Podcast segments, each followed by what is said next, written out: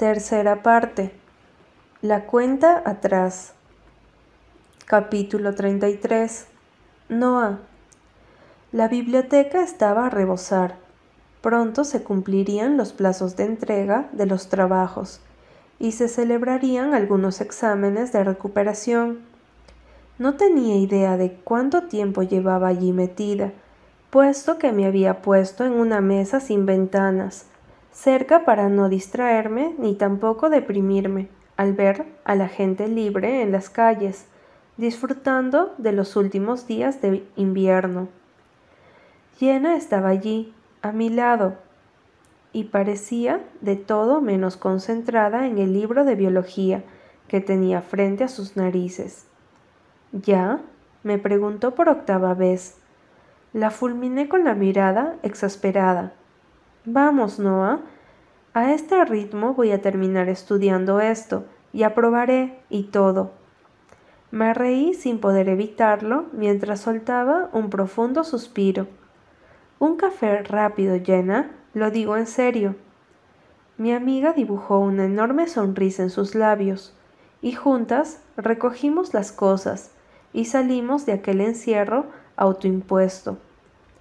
Al salir me di cuenta de que no tardaría en anochecer y me abracé a mí misma para protegerme del gélido viento que movía los árboles. Llevaba tantas horas dentro de la biblioteca que había perdido la noción del tiempo. Los dos meses que trabajé en LRB me habían servido para aprender un montón de cosas del mundo real, pero ahora que los exámenes se acercaban, me alegraba de poder dedicar todo mi tiempo a los estudios. Había ahorrado y me las arreglaría durante al menos unos meses. Simón se ofreció a buscarme algo parecido en otra empresa, y por ello le iba a estar eternamente agradecida. Pero de momento era mejor así. Además, lo nuestro, bueno, en esos momentos estaba en suspenso. Fui sincera con él y le expliqué que aún no había superado lo de Nick, que necesitaba algún tiempo sola. Nos veíamos de vez en cuando, pero como amigos. Me recogía e íbamos a comer algo o quedábamos en grupo para ir a cenar con amigos y pasar el rato. Llena se apretujó contra mí a la salida de la biblioteca. Entrecruzó su brazo con el mío y juntas fuimos caminando hasta el puesto de café más cercano. Me pedí un café triple con un pretzel y llena un chocolate caliente. Nos sentamos en uno de los bancos del parque y procuramos disfrutar de nuestro pequeño descanso. Quería invitarte al cumpleaños de Lion. Voy a organizarle una fiesta en nuestra casa. Va a ser genial porque no se lo espera para nada. Le dije que solo podía ir a cenar porque al día siguiente tenía un examen muy importante. Mentira, teniendo en cuenta que acabo pasado mañana, así que cuando llegue a casa se va a llevar un susto de muerte. Sonreí imaginando la escena. ¿Cuándo es?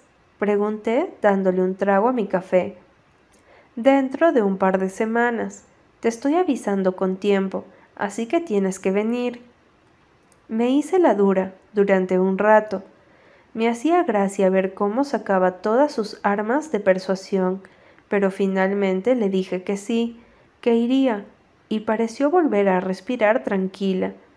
No es que me hiciera especial ilusión, estaba agotada, más que nunca, ni el café conseguía mantenerme en pie, pero en el fondo salir y distraerme me iba a venir bien. Charlamos durante un rato sobre cosas sin importancia. Jenna me contó que Lion se había enfadado muchísimo con ella hacía unos días, porque le había visto con un martillo en la mano con la clara intención de arreglar algo.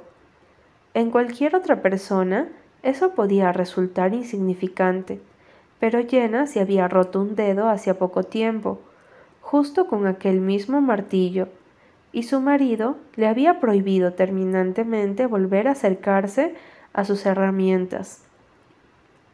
Me divertía ver cómo Jenna acataba sus normas, o más bien, pasaba de ellas. Tendrías que haberlo visto. Mis herramientas, mis reglas. Y mientras yo ponía los ojos en blanco, él empezaba a arreglarme la banqueta de mi tocador, casi sin tener que pedírselo. Es una buena táctica, ¿no crees? Cuando se lo pido directamente me dice que lo hará en cuanto pueda, pero cuando me ve con un martillo en la mano, sale disparado a terminar con lo que sea que yo finja haber empezado. Eres mala, le dije poniéndome de pie con la clara intención de regresar y Llena hizo lo mismo. Al doblar una calle que nos llevaba directamente a la biblioteca, a punto estuvimos de chocar con alguien, alguien que había jurado no volver jamás. Michelle, ¿qué demonios haces tú aquí? le gritó Jenna, fulminándolo con la mirada. Michelle se me quedó mirando fijamente. Sus ojos me reconocieron todo el cuerpo y se detuvieron en mi rostro, unos segundos de más antes de volverse hacia mi amiga. He vuelto, contestó, y acto seguido volvió a fijarse en mí. Lo mío con Michelle no había sido algo fácil de olvidar. No solo arruinó mi relación con Nick, sino que traicionó mi confianza aprovechándose de mí en un momento de plena vulnerabilidad. Dijiste que no volverías, le reproché, pegándome a Jenna con nerviosismo. Ese fue el trato, Michelle se encogió de hombros con indiferencia. La gente cambia de opinión. Me quedé callada sin poderme creer lo que oía. Verlo otra vez me causó una sensación desagradable. Recordé cosas que había enterrado en el fondo de mi alma y había jurado no volver a revivir. Michelle creyó que tras mi ruptura con Nick, él y yo empezaríamos algo durante unos días se obsesionó con que tenía que estar con él, que debía darle una oportunidad. El favor que me hizo al retirar los cargos contra Nick lo hizo únicamente para chantajearme después. Después de que saliera del hospital, vino a verme todos y cada uno de los días siguientes a que Nicolás se marchara a Nueva York. Y cuando le dije que no íbamos a tener nada, me llamó de todo, me acusó de haber jugado con él, se inventó cosas que yo nunca había dicho, incluso intentó forzarme. Ese día lo amenacé con pedir una orden de alejamiento. Su hermano Charlie vino a verme. Me confesó que Michelle ya había tenido ese tipo de problema con anterioridad y que por poco una chica acabó con su carrera. Ese día me enteré de que Charlie y Michelle habían sufrido mucho después de la muerte de la madre de ambos. Les afectó hasta tal punto que Michelle se convirtió en alguien inestable y Charlie se dio a la bebida. No les había resultado fácil superar esa etapa, y menos después de quedarse huérfanos, ya que su padre los había abandonado cuando eran pequeños. Michelle se ocupó de Charlie, pero sufría trastornos de personalidad y había caído en una depresión. Finalmente Charlie convenció a su hermano para que aceptara un puesto de trabajo en Arizona y me juró que no iba a volver a molestarme. Jenna sacó su móvil del bolsillo. Voy a llamar a la policía, lo amenazó, furiosa como no lo había visto en mi vida. Yo seguía con los ojos puestos en Michelle el causante de que mi relación se fuese a pique y de que mi vida se fuese a la mierda. Después de haber descubierto todo lo que me ocultaba, comprendí que se había aprovechado de mí. Por mucho que yo lo hubiese dejado, se aprovechó de mi situación y se sirvió de todas mis confesiones en terapia para llevarme a donde él quiso. ¿Y qué vas a decirles? Preguntó Michelle con despreocupación. No he hecho nada malo. He regresado después de un año a visitar a mi hermano y a buscar un empleo. ¿Vas a decirle eso a la poli? Jenna dio un paso adelante. Voy a decirle ¿Cómo acorralaste a mi amiga y la acosaste durante semanas, pedazo de capullo? Michelle apenas miraba a Jenna. Sus ojos estaban escalofriantemente fijos en mí. Eso podía haber funcionado si Noah me hubiese denunciado justo después de lo que pasó. No lo hizo, así que no tienes ninguna prueba contra mí. Creí que había hecho lo correcto al no presentar cargos, pero ahora, al verlo delante de mí, observándome como lo hacía con esa actitud de superioridad y oculto rencor, ya no estaba tan segura. Vamos, Yena, le dije a mi amiga, deseando desaparecer de allí cuanto antes. Mantente alejado de Noah, ¿me has oído? le advirtió Yena, sin hacerme el más mínimo caso. Michelle sonrió como un idiota, nos miró con condescendencia y volvió a dirigirse a mí. Estás preciosa. Que te den, contesté notando la rabia burbujear en mi interior. No esperé escuchar ni ver su respuesta. Cogí a Jenna para asegurarme de que no se le echara al cuello. Daba igual que él le sacara al menos una cabeza y le doblara el tamaño. Desaparecimos tras la puerta del edificio principal. Al hacerlo y saber que ya no podía vernos, me derrumbé. Me senté en el primer banco que vi y empecé a hiperventilar. Jenna se sentó a mi lado y comenzó a despotricar mientras procuraba que me calmara. ¿Por qué había regresado? ¿Por qué? Me había autoconvencido de que Michelle solo era un chico con problemas, como tantos otros, pero que sería incapaz de hacerme daño. Cuando se marchó, supe que lo había hecho por mí, porque le importaba y no quería que le tuviese miedo. Pero ahora, después de volver a verlo, algo en mí me decía que corriera en dirección contraria, algo me decía que su regreso no iba a traerme nada bueno. Es más, sentía que debía hacer algo, decírselo a alguien. Voy a llamar a Lion. Ni se te ocurra, le dije recuperándome milagrosamente y arrancándole el teléfono de las manos. Hay que hacer algo, protestó Jenna, totalmente fuera de sí. No, no vamos a hacer nada ha dicho que ha venido a visitar a Charlie. Con suerte volverá a marcharse. Ha pasado mucho tiempo. No creo que esté aquí por mí, Jenna. Ella abrió los ojos con incredulidad y me devolvió la mirada, como si me hubiese vuelto loca. ¿Has oído cómo te ha hablado? Asentí poniéndome de pie. De repente, tenía unas ganas terribles de vomitar. Remover antiguos recuerdos no era bueno en absoluto, y menos ahora. Joder. No quiero problemas, Yena. No quiero remover lo que pasó, y lo último que deseo es que Lion se entere y se lo cuente a quien tú sabes. No vamos a hacer nada, no hay más que hablar. Mi amiga fue a decirle algo, pero me adelanté y tomé de nuevo la palabra. Tendré cuidado, ¿vale? Y si veo algo que no me gusta o vuelve a acercarse a mí, iremos juntas a la policía y podrás contárselo a quien se te dé la gana. Mientras tanto, vamos a seguir estudiando. Jenna estaba enfadada por mi actitud y antes de regresar a la biblioteca me dijo, La última vez me hiciste ocultarle lo sucedido a todo el mundo, pero a la mínima a la mínima que me entere que ese hijo de puta se te ha acercado, llamaré directamente a Nicolás. ¿Me has oído? Me tragué mis opiniones respecto a aquella amenaza y simplemente lo dejé correr. Los siguientes días, al encontronazo con Michelle, los nervios y la ansiedad me dominaron por completo.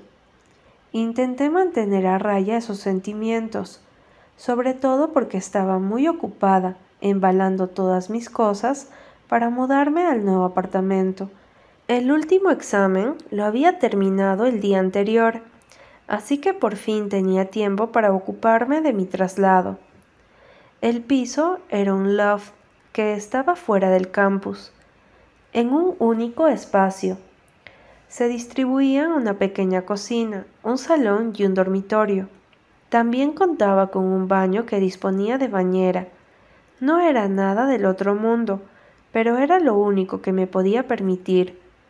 El problema era que había habido un contratiempo con el suministro de agua en el nuevo apartamento y no iba a poder mudarme hasta el cabo de una semana. Ya le había informado a mi casera de que me marchaba, así que le pedí a Jenna si podía pasar con ellos algunos días hasta que pudiese terminar de instalarme. Mi amiga me dio cobijo de inmediato y en unas horas iba a pasarme a buscar para ayudarme a llevar todas las cajas al nuevo apartamento. Lo que no sabía era que iba a venir acompañada por Lion. Cuando abrí la puerta me sorprendió verlo allí. Hacía tiempo que no coincidíamos y me agradó volver a verlo. ¿Qué hay, Noah? Me saludó envolviéndome con un abrazo gigantesco. Gracias por ayudarnos, Lion. No tenías por qué. Oh, Sí que tenía por qué, repuso Jenna, enseñándome sus nuevas uñas de gel, pintadas de un excéntrico color rojo. Puse los ojos en blanco y empecé a coger las cajas que podía levantar con facilidad para llevarlas a la camioneta de Lion. Él se encargaba de las más pesadas, mientras Jenna y yo cargábamos las más frágiles en el coche. Lo malo es que había más frágiles que pesadas, así que nos tocaba pringar. En un momento dado, cuando me agaché para recoger una de las cajas que estaban llenas de libros, un dolor punzante, como una daga, me recorrió la espalda. Me quedé clavada. ¿Estás bien? dijo Lion, acudiendo a donde yo estaba doblada por la mitad. Llena nos observó intrigada hasta que se fijó en mi cara, que debía de estar blanca. Noah. Respiré hondo, a ver si el dolor remitía, y me senté en el suelo como pude. Creo que acabo de joderme la espalda, pero bien, anuncié con voz temblorosa. ¿Para qué coges esas cajas? Eso es trabajo de Lion, tonta. Ignoré la bronca que empezó a echarme mientras el dolor remitía con exasperante lentitud. Lion se acuchilló a mi lado y me miró a los ojos. Los suyos eran increíblemente verdes y quedé prendada del contraste claro con su piel oscura. Normal que Jenna hubiese dedicado la mitad de sus votos de boda para hablar de esos ojos. Eran hipnotizantes. ¿Puedes levantarte? me preguntó, y esa idea me pareció de lo más complicada. dudé unos segundos. No estoy muy segura.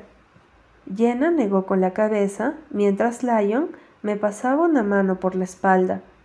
Intenté levantarme solita, pero el dolor se había extendido al estómago y me encogí maldiciendo cuando sentí como si me estuviese clavando cuchillos afilados. ¿Te ha dado un ataque de lumbago, amiga? dijo Jenna, mientras Lion se inclinaba y me levantaba en brazos. Te llevaré al coche, y en esa casa podrás echarte y descansar. Se te pasará. Has hecho un mal movimiento. Eso es todo. Asentí con la cabeza, porque apenas podía emitir sonido el dolor, joder, el dolor era horrible.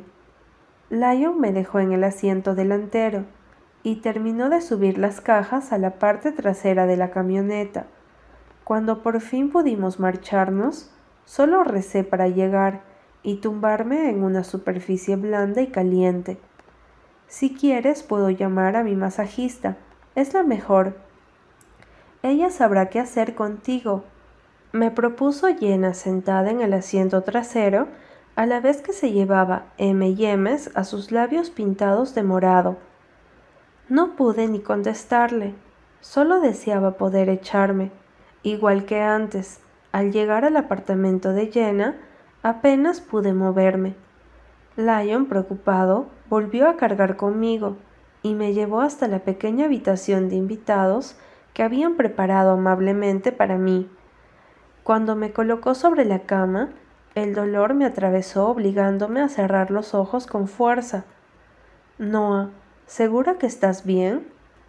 Jenna apareció entonces con un vaso de agua y un relajante muscular. Me lo metí en la boca en menos de lo que canta un gallo.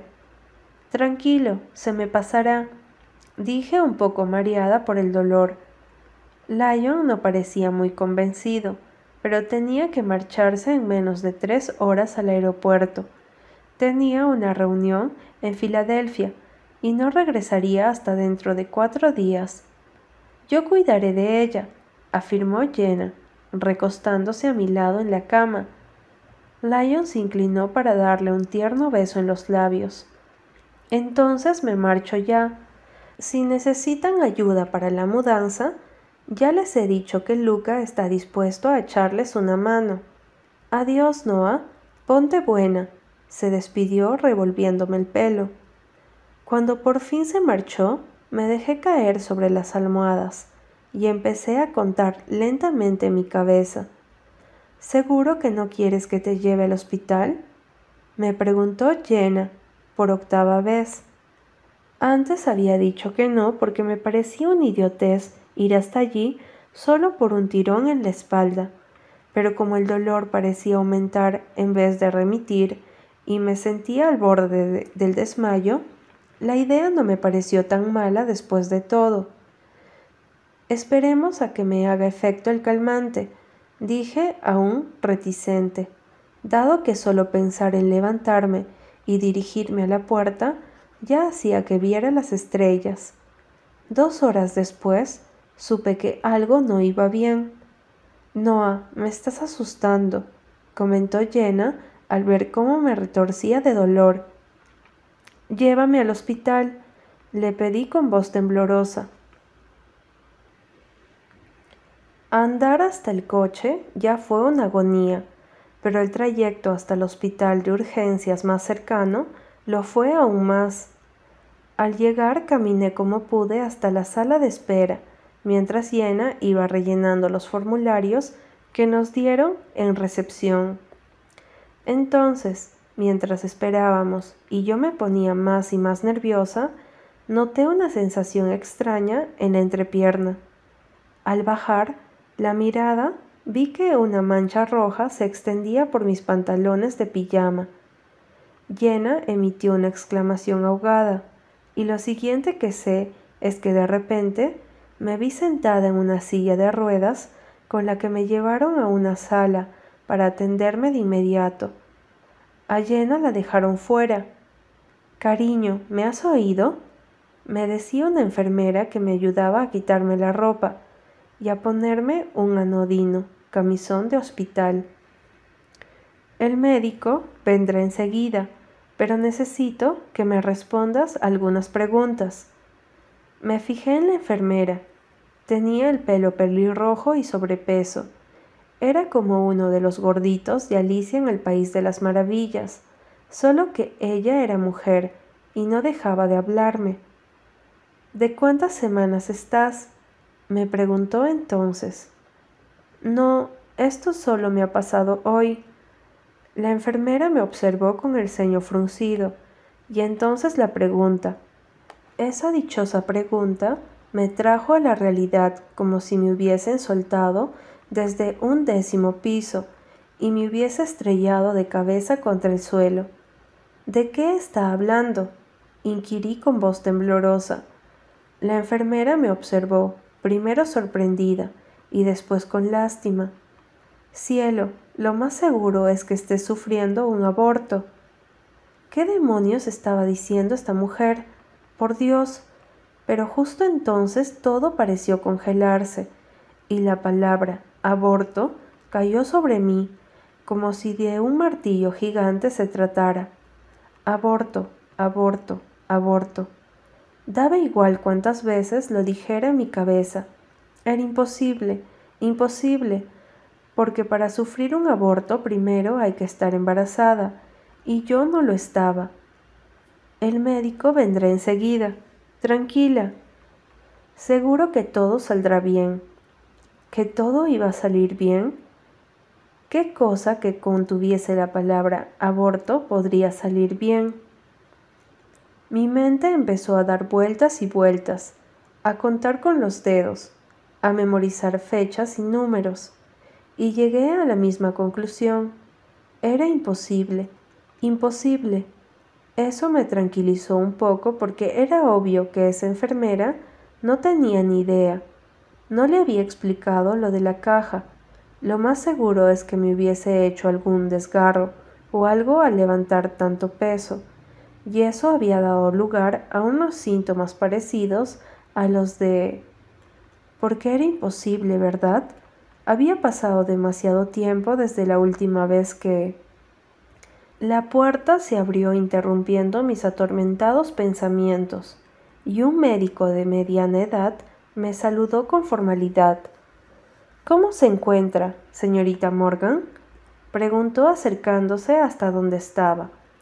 No le contesté, y él me indicó que me tumbara. Voy a echarle una ecografía, ¿le parece? me informó después de levantarme el camisón y tocarme el vientre de forma meticulosa. No estoy embarazada, declaré, y seguí repitiéndomelo en la cabeza como un mantra. No estoy embarazada, no estoy embarazada, no estoy embarazada. El médico, sorprendido, me observó unos instantes. Bueno, eso lo veremos en unos segundos dijo sentándose a mi lado y acercando una mesita que sostenía el ecógrafo. Este gel está un poco frío, pero es normal. Sentí un escalofrío cuando esparció el gel en mi vientre. Con la respiración entrecortada, volví la cabeza para ver lo que hacía. Me recorrió la barriga con una sonda manual y acto seguido le dio un botón y giró la pantalla para que pudiera ver lo que él veía. Creo que esto confirma que usted estaba equivocada, ¿no cree? En la pantalla, en blanco y negro y con puntitos intermitentes, se veía la imagen de un bebé, y no un minúsculo bebé. No, ese bebé tenía cabeza, pies y manos, y ocupaba gran parte de la pantalla del ecógrafo. Dios mío, exclamé al tiempo que me llevaba la mano a la boca, de miedo, de terror, puro y duro. Está de 16 semanas aproximadamente, me informó el médico, que después de soltar la bomba y como si nada, giró el aparato de nuevo. Comenzó a deslizar otra vez la sonda sobre la zona y pulsó diferentes botones me fijé que fruncía el ceño con preocupación. Unos segundos después, unos segundos que se me hicieron eternos, un ruido constante y fuerte resonó por toda la habitación. El hombre suspiró aliviado y se volvió hacia mí. Tiene pulso, señorita Morgan. De repente, la palabra aborto pasó a tener un significado totalmente nuevo y sentí que volvía a caer, pero esta vez en un agujero oscuro y profundo. ¿Lo estoy perdiendo? Pregunté con voz temblorosa. El médico volvió a girar la pantalla y me señaló una mancha negra que rodeaba al bebé. Solo con verla supe que eso no debería estar allí.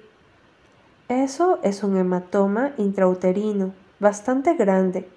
La posición en la que está es peligrosa, y teniendo en cuenta que acaba de enterarse de que está embarazada, me da a entender que ha creído que el periodo seguía viniéndole con regularidad. ¿Me equivoco? Observé al médico intentando comprender lo que me estaba diciendo.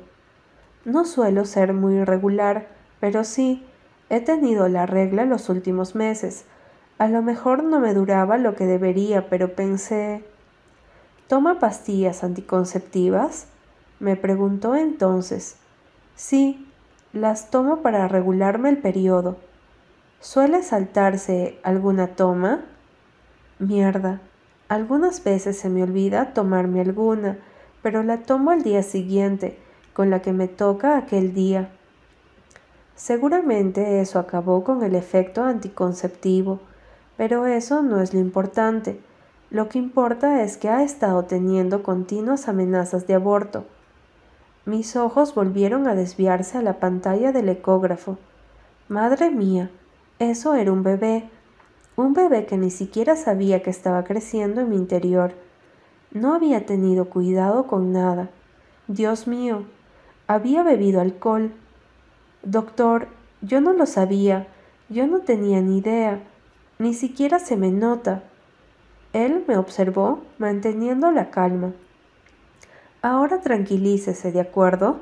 Vamos a hacerle todas las pruebas necesarias para cerciorarnos de que el bebé y usted están bien. Se sorprendería los casos que existen como el suyo. Los cambios suelen empezar a notarse durante el tercer o cuarto mes. Ya que hasta las 12 semanas el útero se encuentra aún en la pelvis y solo cuando crece fuera de esta área se empieza a evidenciar el embarazo. Como está sangrando, vamos a ingresarla en el hospital hasta que todo vuelva a la normalidad. No quiero que se estrese demasiado. Sé que acaba de enterarse de que está embarazada, pero es fundamental que ahora mismo haga reposo absoluto. En cuanto el sangrado cese, le haré un examen pélvico para medir el cuello uterino. Si todo está bien, se descantaría un parto prematuro en el futuro parto prematuro. Dios, me sentía como si de repente me hubiesen metido en una burbuja en donde las palabras bebé, parto prematuro, hematoma intrauterino y aborto carecían totalmente de significado. Ni siquiera me había hecho la idea de lo que me acababa de decir. Aún estaba asimilando lo que había en esa pantalla y me bombardeaban con palabras que no entendía y que no había oído hasta ahora. La enfermera vendrá a hacerle unas cuantas preguntas. Vamos a sacarle sangre para descartar cualquier tipo de complicación adicional, aunque ahora mismo lo más importante es que el hematoma desaparezca. Lo más seguro es que tenga los niveles de progesterona bajos. En ese caso, le suministraremos la necesaria para mantener al bebé ahí dentro, ¿le parece? Me informó en un tono que supuse intentaba tranquilizarme. Sentí pánico, un ataque de pánico en toda la regla. Quería salir corriendo, desaparecer del hospital y regresar a lo que había sido mi vida apenas unas horas antes. Doctor, solo tengo 19 años yo no estoy lista para ser madre. Él asintió y se acercó con amabilidad. No estaba en sus planes, lo entiendo. Me contestó con tacto. Pero el bebé existe y también existe el riesgo de que pueda llegar a perderlo. Es joven y le quedan unos meses complicados. Va a necesitar el apoyo de quienes le rodean. ¿Sabe quién es el padre?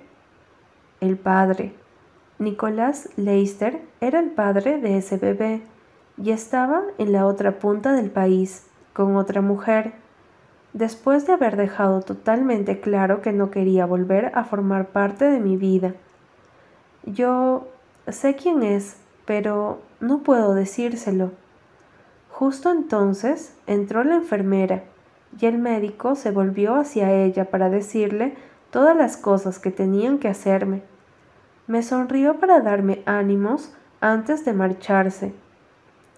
Una vez se hubo ido, la enfermera se me acercó para darme unas palmaditas en la mano. Tienes que tranquilizarte, cariño, dijo mientras otra enfermera entraba en la habitación y juntas se ponían a trabajar sobre mi cuerpo. Vamos a ponerte una vía para suministrarte vitaminas y un calmante para que descanses.